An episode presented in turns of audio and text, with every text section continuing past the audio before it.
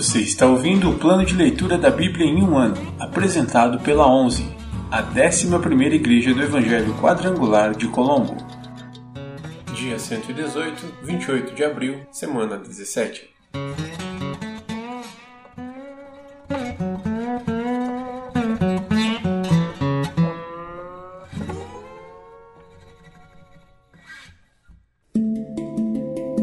Novo Testamento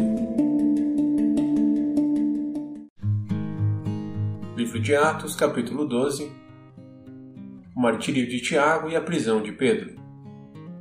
Por essa época, o rei Herodes Agripa começou a perseguir violentamente algumas pessoas da igreja.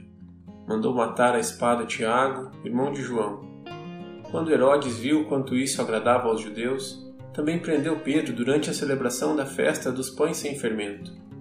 Depois, lançou-o na cadeia, sob a guarda de quatro escoltas cada uma com quatro soldados. A intenção de Herodes era apresentar Pedro aos judeus para julgamento público depois da Páscoa. Enquanto Pedro estava no cárcere, a igreja orava fervorosamente a Deus por ele. A milagrosa fuga de Pedro. Na noite antes de Pedro ser levado a julgamento, ele dormia, preso com duas correntes entre dois soldados, e outros montavam guarda na porta da prisão. De repente, uma luz intensa brilhou na cela e um anjo do Senhor apareceu. Tocou no lado de Pedro para acordá-lo e disse: Depressa, levante-se. E as correntes caíram dos pulsos de Pedro.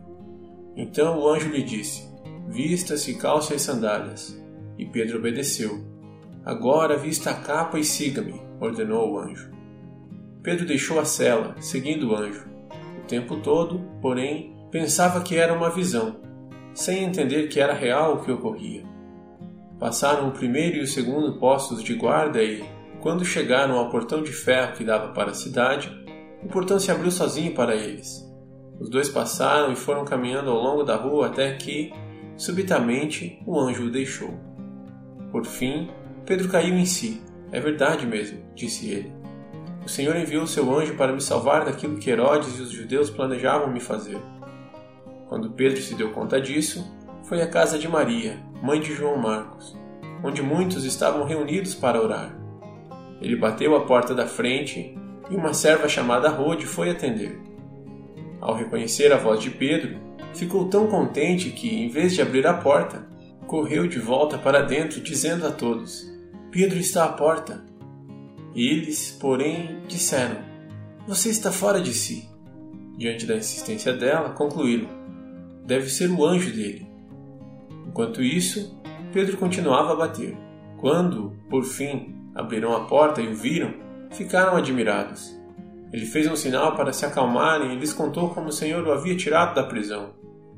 Contem a Tiago e aos outros irmãos o que aconteceu, disse ele. Então foi para outro lugar.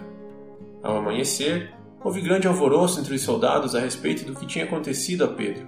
Herodes ordenou que fosse feita uma busca completa por ele não conseguindo encontrá-lo, interrogou os guardas e mandou executá-los.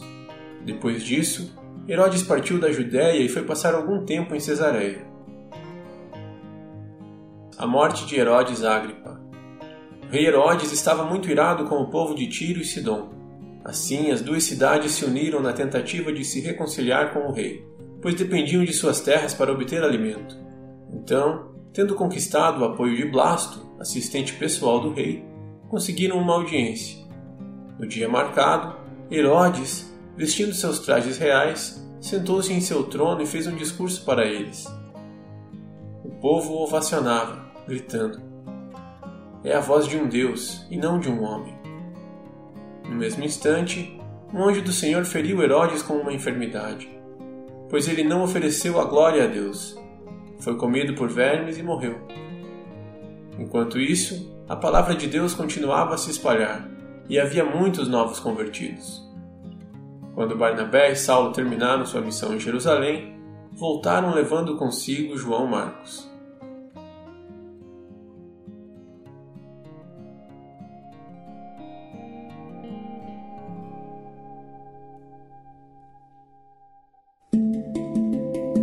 Antigo Testamento Pentateuco ou Torá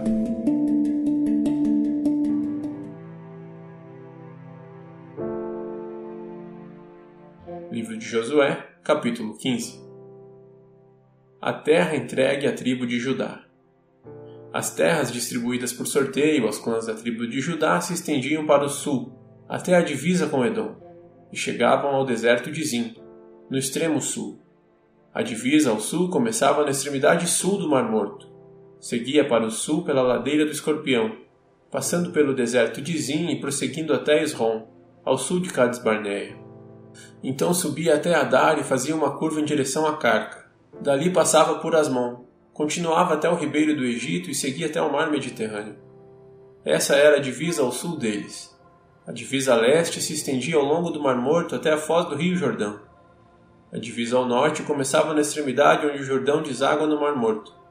Subia dali para Bet Rogla e continuava ao norte de Bet Arabá, até a pedra de Boan. Boan era filho de Ruben. A partir desse ponto, passava pelo vale de Acor até Debir, fazendo uma curva para o norte, em direção a Gilgal, que ficava de frente ao desfiladeiro de Adumim, do lado sul do vale. Dali a divisa se estendia para as águas de Ensemes, até Enrogel. Depois passava pelo vale de Ben-Rinom, pela encosta sul dos Jebuseus, onde fica a cidade de Jerusalém. Em seguida, estendia-se para o oeste, até o alto do monte acima do vale de Rinom, e continuava até a extremidade norte do vale de Refaim. A divisa prosseguia do alto do monte para a fonte nas águas de Neftoa, até as cidades do monte Efron. Então fazia uma curva em direção a Baalá, isto é, Kiriat Jearim. Rodeava Baalá em direção ao oeste, até o monte Seir. Passava pela cidade de Quesalon, na encosta norte do monte Jearim descia Bet-Semes e passava por Tímina. Depois a divisa continuava até a encosta do monte ao norte de Ecrom, onde fazia uma curva em direção a Sicrom e o monte Baalá. Passava por Jabneel e terminava no mar Mediterrâneo. A divisa ocidental era o litoral do mar Mediterrâneo. Essas são as divisas dos clãs da tribo de Judá. A terra entregue a Caleb. Por ordem do Senhor, Josué designou uma porção no meio do território de Judá para Caleb, filho de Jefoné. Caleb recebeu a cidade de Kiriat Arba, isto é, Hebron, assim chamada por causa de Arba, um antepassado de Enac. Caleb expulsou três grupos de Enaquins, os descendentes de Cesai, de Aimã e de Talmai, filhos de Enac. Dali ele partiu para lutar contra os habitantes da cidade de Debir, antes chamada de Kiriat Sefer. Caleb disse: Darei minha filha Axa em casamento a quem atacar e tomar Kiriat Sefer. Otoniel, filho de Kenaz, irmão de Caleb, tomou a cidade, e Caleb lhe deu Axa como esposa. Quando Axa se casou com Otoniel, ela insistiu para que ele pedisse um campo ao pai dela. Assim que ela desceu do jumento, Caleb lhe perguntou: O que você quer? Ela respondeu: Quero mais um presente. O Senhor me deu terras no deserto do Negueb Agora peço que também me dê fontes de água. Então Caleb lhe deu as fontes superiores e as fontes inferiores. As cidades separadas para Judá. Esta foi a herança designada aos clãs da tribo de Judá. As cidades de Judá, situadas ao longo da divisa com Edom, no extremo sul, eram Cabzeel, Éder, Jagur, Quiná, Dimona, Adada, Quedes, Razor, Itna, Zif, Telém, Bealote, Azor Hadata, Kiriote Esrom, isto é, Razor, Amã, Sema, Moladá, Hazar Gada, Esmon, Bet Pelete, Hazar Sual, Berseba, Biziotiá, Baalá, Lim, Azem, Eutolade, Quesil, Hormá, Ziclag, Madmana, Sansana, Lebaote, Silim, Aim e Rimon. Ao todo, 29 cidades com os povoados ao redor.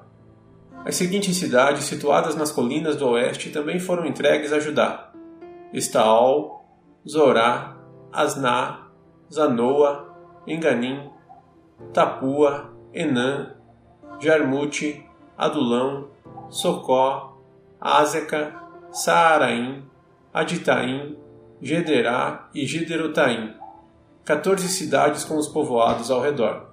Também foram incluídas Enã, Radasa, Migdalgade, Dileã, Mispá, Jocteel, Laques, Boscate, Eglon, Cabon, Laamás, Kitlis, Gederote, Bet-Dagon, Naamá e Maquedá, 16 cidades com os povoados ao redor. Além dessas, também foram entregues Libna, Éter, Azã, Iftá, Asná, Nezibe, Keila, Aquezibe e Maressa, nove cidades com os povoados ao redor. O território da tribo de Judá abrangia ainda Ecrom, com os assentamentos e povoados ao redor. De Ecrom, a divisa se estendia para o oeste e incluía as cidades perto de Asdod, com os povoados ao redor. Também incluía Asdod, com os assentamentos e povoados ao redor, e Gaza, com os assentamentos e povoados ao redor, até o ribeiro do Egito e ao longo do litoral do mar Mediterrâneo. Judá também recebeu estas cidades na região montanhosa: Samir, Jatir, Socó, Daná, Kiriat Sana, isto é, Debir, Anabe, Estemo, Anim, Gozen, Olom e Gilo, onze cidades com os povoados ao redor. Foram incluídas ainda Arabe, Dumá, Ezan, Janim, Bet Tapuá, Afek, Runta, Kiriat Arba, isto é, Hebron, e Zior, nove cidades com os povoados ao seu redor. Além destas, também foram entregues Maom, Carmelo, Zife, Jutá, Jezreel, Joquideão, Zanoa, Caim, Gibeá e Timna, dez cidades com os povoados ao redor. E ainda Alu, Bet-Zur, Gedor, Maarate, Bet-Anote e Eltecon, seis cidades com os povoados ao redor também Kiriat Baal, isto é, Kiriat Jearim, e Rabá, duas cidades com os povoados ao redor. No deserto ficavam Bet Arabá, Midim, Secacá, Nibsan, a cidade do sal, e Enged, seis cidades com os povoados ao redor. Contudo, a tribo de Judá não conseguiu expulsar os jebuseus, que habitavam em Jerusalém, de modo que os jebuseus vivem até hoje no meio de Judá. Livro de Josué, capítulo 16. A terra entregue a Efraim e a Manassés ocidental. As terras distribuídas por sorteio aos descendentes de José se estendiam desde o rio Jordão, perto de Jericó, a leste das águas de Jericó, passando pelo deserto, até a região montanhosa de Betel. De Betel, isto é, Luz, seguiam para Atarote, no território dos Arquitas. Depois desciam em direção ao oeste, para o território dos Jafletitas, até Bet-Oron baixa, e dali para Gezer, até o mar Mediterrâneo. Essa foi a herança designada às famílias de Manassés e Efraim, filhos de José. A terra entregue a Efraim. A seguinte herança foi designada aos clãs da tribo de Efraim. Sua divisa começava em Atarote Adar, a leste. Dali se estendia para Bet-Oron alta, e depois para o mar Mediterrâneo de Micmetá, ao norte, fazia uma curva para o leste e passava por Taanat e Siló, a leste de Janoa. De Janoa, fazia uma curva para o sul, até Atarote e Naarate. Chegava até Jericó e terminava no Rio Jordão. De Tápua, a divisa se estendia para o oeste, em direção ao Vale de Caná, e dali chegava até o mar Mediterrâneo. Essa foi a porção de terra designada como herança para os clãs da tribo de Efraim. Além disso, algumas cidades com os povoados ao redor, no território designado como herança meia tribo de Manassés, foram separadas para a tribo de Efraim.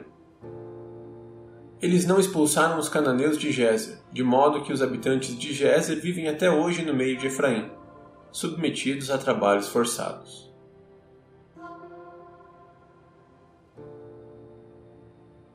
Livro de Josué, capítulo 17 a terra entregue a Manassés ocidental.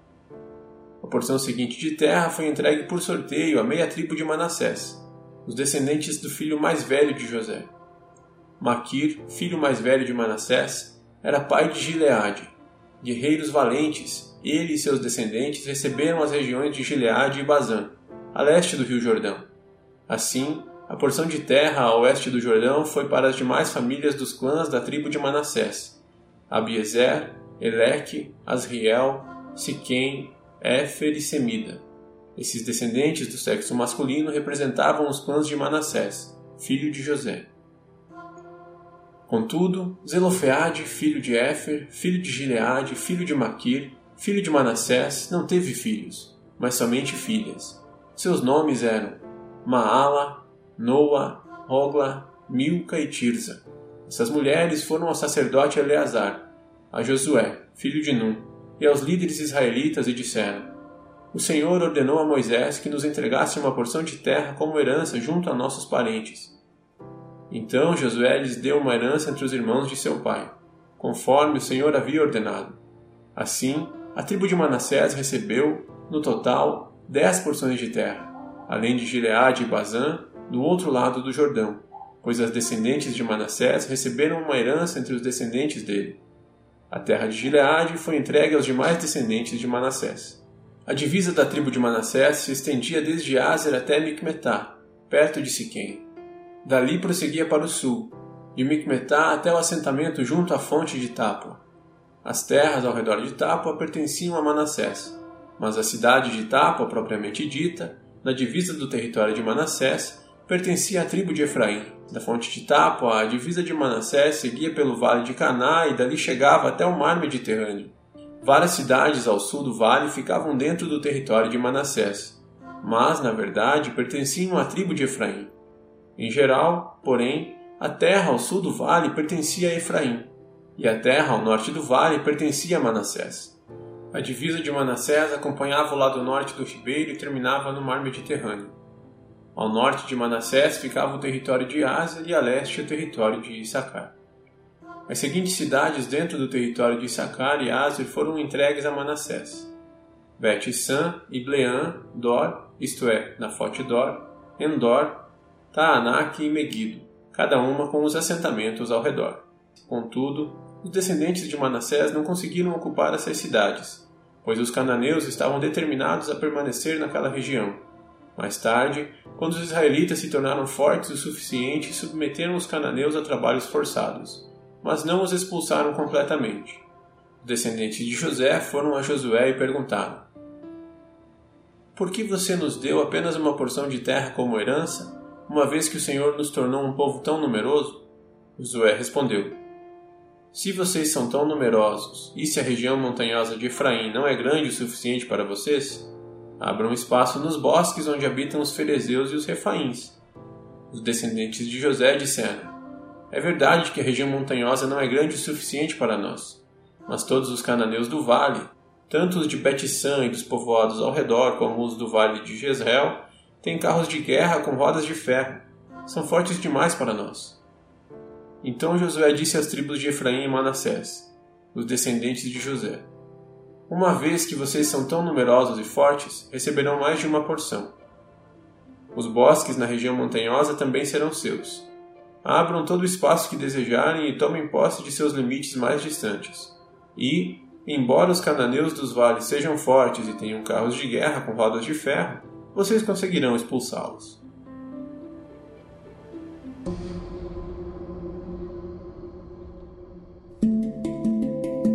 Livros poéticos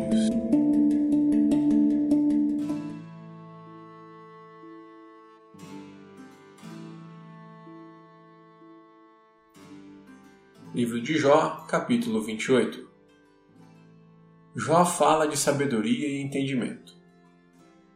As pessoas sabem de onde extrair a prata e onde refinar o ouro. Sabem de onde tirar o ferro da terra e como separar o cobre da rocha. Sabem fazer brilhar luz na escuridão e procurar minério nas regiões mais distantes, em meio às trevas profundas. Cavam entradas para minas em lugares onde ninguém vive. Descem por meio de cordas balançando de um lado para o outro. O alimento cresce na superfície, mas abaixo dela a terra é derretida como que por fogo. Ali as rochas contêm safiras, e, no pó, se encontra ouro. São tesouros que nenhuma ave de rapina consegue enxergar, nem o olho do falcão pode ver. Nenhum animal selvagem pisou nessas riquezas. Nenhum leão pôs a pata sobre elas. As pessoas sabem como despedaçar as rochas mais duras e como revirar até as raízes dos montes abrem túneis nas rochas e encontram pedras preciosas. Represam a água dos ribeiros e trazem à luz tesouros ocultos. Mas onde se pode encontrar sabedoria? Onde se pode achar entendimento? Ninguém sabe onde encontrá-la, pois ela não se acha entre os vivos. Não está aqui, diz o abismo, nem aqui, diz o mar. Não se pode comprá-la com ouro, nem adquiri-la com prata. Vale mais que todo o ouro de Ofir, mais que o ônix precioso e a safira. A sabedoria é mais valiosa que ouro e cristal. Não se pode comprá-la com joias de ouro fino. Coral e jaspe não se comparam a ela. O preço da sabedoria ultrapassa o dos rubis. Não se pode trocá-la pelo precioso topázio da Etiópia. Ela vale mais que o ouro puríssimo. Onde, afinal, está a sabedoria? Onde está o entendimento? Está escondida dos olhos de toda a humanidade. Nem mesmo as aves do céu conseguem descobri-la. A destruição e a morte dizem: ouvimos apenas rumores de onde encontrá-la.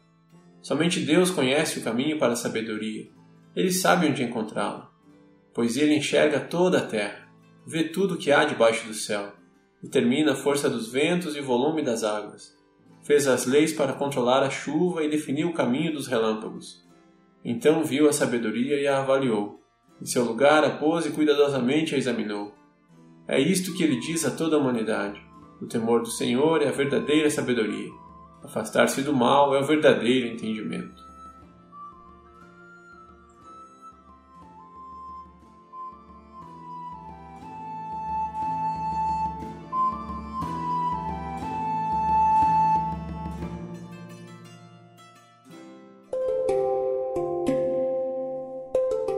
Versículo da semana.